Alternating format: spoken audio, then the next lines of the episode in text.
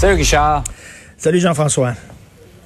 On a l'impression de se répéter chaque fois qu'un drame comme celui-là survient, mais ça remet à l'avant-plan ce qui s'est passé dans le Vieux-Québec en fin de semaine.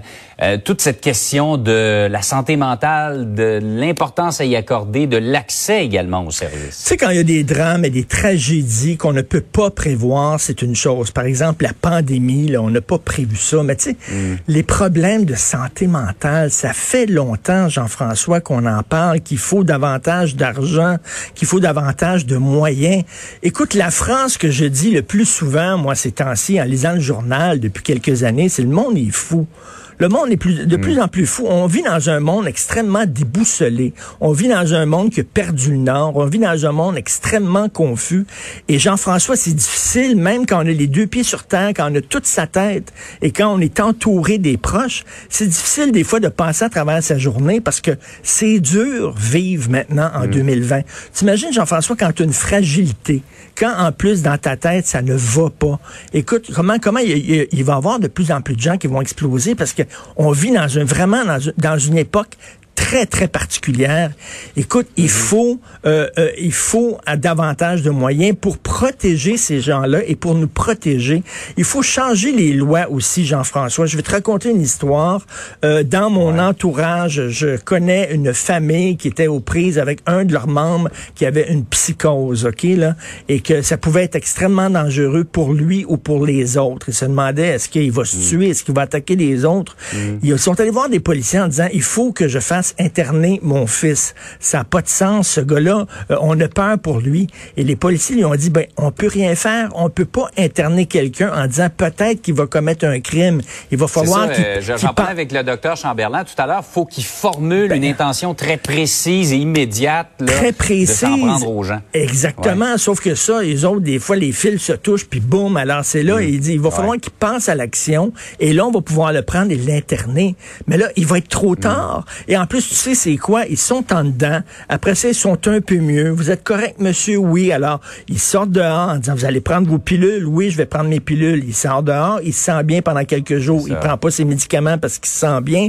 Il sombre encore dans une psychose. Écoute, là, c'est extrêmement complexe, mais il faut, il faut en parler. Bon, monsieur Carman va faire un point de presse à 13 heures. J'imagine qu'il faut prendre le taureau par les cornes. Et je, le redis toujours, euh, Jean-François, les bureaux de Cube Radio sont devant le parc Émilie-Gamelin c'est un asile à ciel ouvert. Si tu mhm. savais le nombre de gens qui sont en psychose, de jeunes, euh, en mhm. manque d'amour, en manque de dope, en manque de tout, qui crient, euh, qui euh, vomissent à quatre pattes et tout ça, c'est vraiment, il y a des problèmes de santé mentale dans notre société et ça prend malheureusement des tragédies comme ça pour qu'on en parle et bien sûr tout tous nos pensées sont aux proches, euh, vont ah pour les proches de M. François Tchain et Mme Suzanne Clermont, c'est épouvantable. Et aussi les, les, les proches de, de, de l'assassin aussi. T'es es, parent de quelqu'un qui est jeune et qui souffre de psychose et de troubles mentaux profonds.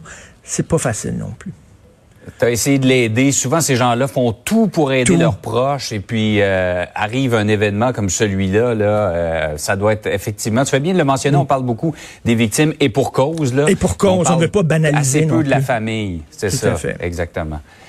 Euh, par ailleurs, Richard, les propos de Justin Trudeau euh, concernant ce qui est arrivé en France euh, sont condamnés là un peu partout. Ben oui, alors ça a pris 12 jours, hein, Justin Trudeau, pour réagir à la décapitation de Samuel Paty. Là, il y a eu un autre attentat à Nice, trois victimes. Là, il a répondu, il a réagi rapidement, mais par contre, il a pris plus de temps à condamner euh, les gens qui critiquent les religions et qui peuvent se moquer des religions, qui ne pris de temps à condamner euh, les, les auteurs de l'attentat, l'auteur de l'attentat. Et ça, c'est très... Plutôt que de dire, écoutez, euh, la liberté d'expression, c'est une valeur là, non négociable. Il n'y a pas de compromis là-dessus. On ne peut pas tuer parce qu'on se sent offensé par des dessins. Ça n'a pas de sens. Au contraire, il a dit, ben, vous savez, la liberté d'expression, c'est limite. Faut quand même même faire attention, faut pas provoquer les gens et tout ça. Et là, à travers le monde, mais écoute, là, les gens disent, mais qu'est-ce que c'est ça? Parce que là, il apporte de l'eau au moulin, aux fous d'Allah, qui vont dire, regardez, même votre premier ministre, il dit que ça allait trop mhm. loin, les dessins. Même votre premier ministre dit qu'à un moment donné, la liberté d'expression, il y a une limite. Alors, écoute, il y, a, des défenseurs des droits de la personne qui disent, mais ça n'a pas de bon sens. Qu'est-ce qui arrive à M. Trudeau? Euh, Ayane qui est une femme qui lutte depuis de nombreuses années contre l'islamisme, qui est une militante des droits de la personne très connue, elle a écrit sur Twitter, donc, M. Trudeau prend le côté des barbares, prend le parti des barbares, il n'a plus de colonne vertébrale.